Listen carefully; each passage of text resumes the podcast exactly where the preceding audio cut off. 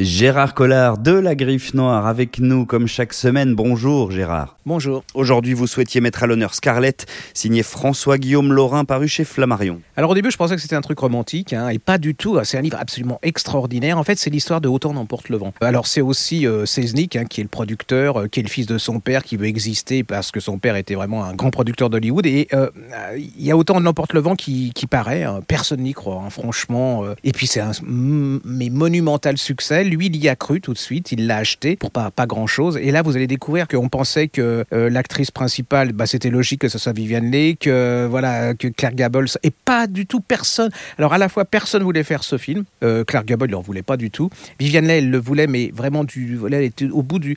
Et vous allez voir toute cette période absolument incroyable, comme alors à la fin, toutes les actrices veulent le faire, et tombe sur Viviane Leigh. Pourquoi je vous le dis pas, vous allez le découvrir.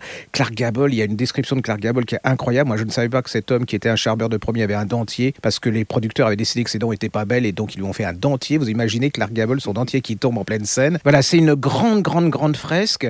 Alors la couverture fait un peu, enfin bon, ça fait un peu euh, spécialiste de cinéma. C'est pas du tout ça. C'est un vrai roman. Et François Guillaume Laurin a un style aussi qui joue avec ça et qui vous emmène. Et c'est un vrai livre d'aventure. On n'est pas dans les cahiers du cinéma là. Ah non, non, pas du tout. C'est vraiment un livre d'aventure humaine. Et puis vous dites que ce qui paraît évident maintenant n'était pas du tout, du tout au départ et que ça coûtait une fortune. Il, il pouvait aller à la faillite. C'est vraiment absolument irrésistible. Scarlett, que signe François-Guillaume Laurin et c'est paru chez Flammarion.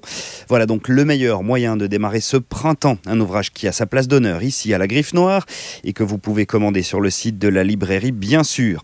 Merci Gérard et à bientôt sur Sanef 177. À bientôt.